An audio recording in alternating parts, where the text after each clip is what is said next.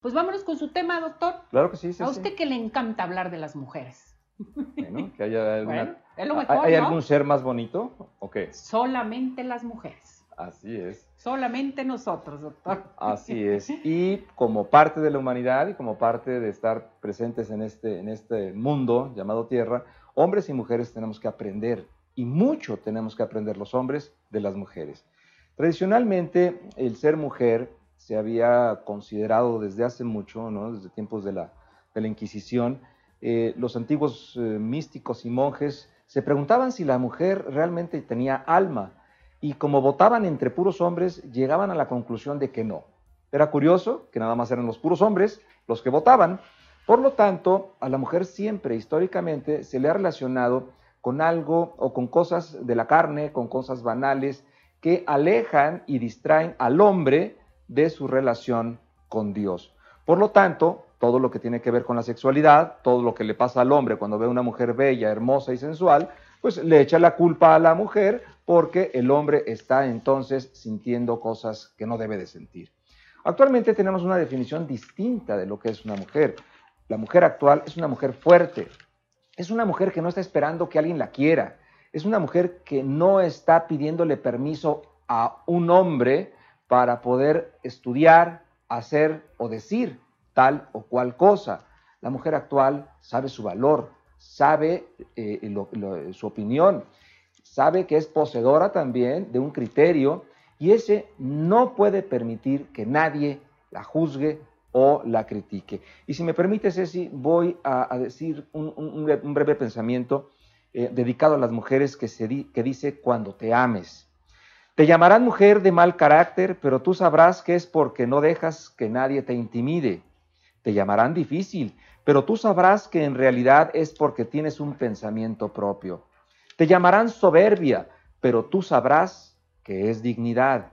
Te llamarán insoportable y tú sabrás que estás siendo auténtica. Te llamarán egoísta y tú sabrás que es respeto hacia tu persona. Te llamarán ególatra y tú sabrás que es amor propio. Te llamarán hiriente, pero tú sabrás que, tu que es tu imprudente sinceridad. Te llamarán histérica, pero tú sabrás que es tu intensi- intensidad para defender lo que crees que es justo. Te llamarán loca, pero tú sabrás que es valentía. Te llamarán vanidosa, pero tú sabrás que es cariño a tu cuerpo. Te llamarán creída, pero tú sabrás que es confianza en ti misma.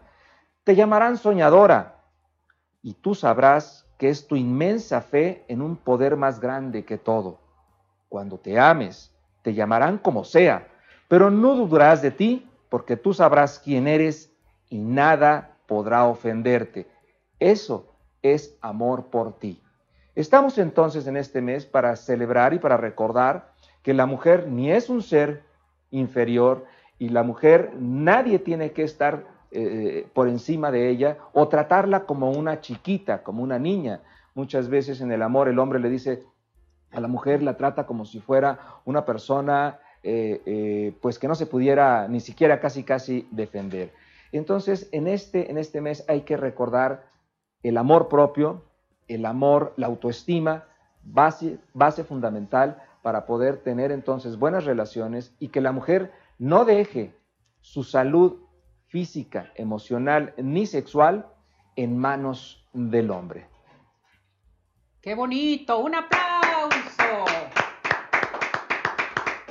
Nombre, luego me lo pasa, ¿no? Ese Claro pensamiento, sí. nombre, está padrísimo, Claro que sí, padrísimo, sí. porque yo creo que cada una de nosotras las mujeres nos identificamos con algo muy especial de lo que usted mencionó, o casi es. con todo también. Así es, y sobre todo que cuando una mujer es ella misma, eh, es muy fácil que la enjuicien y le digan loca y le digan, este, si sale Histérica, le digan no histérica, más el genio que tiene. sí, este, cuando ella sabe lo que, lo que quiere, entonces le dicen egoísta, cuando ella sale mucho, le dicen de una palabra, y cuando no sale mucho, pues le dicen de otra De palabra. palabra. Entonces, eh, muchas veces mis alumnos me decían, doctor, es- maestro, es que pues eh, no le damos gusto a los hombres. Este, lo que hagamos siempre van a, a criticarnos. Y yo les decía, ¿y por qué tienes que darle gusto a los hombres? No. Date gusto a ti. y que el día de mañana puedas sintonizar con una persona parecida a ti y no a alguien que te esté eh, ofendiendo y tú estés demostrándole o pasando los mejores años de tu vida eh, tratando de que la otra persona cambie o de que ese hombre te llame de una manera más educada y correcta. No pierdas el tiempo, ¿no? Dale la vuelta a la página y vibra con personas que estén a tu mismo nivel. Su número telefónico, doctor, si necesitamos platicar, alguna terapia de pareja, en fin.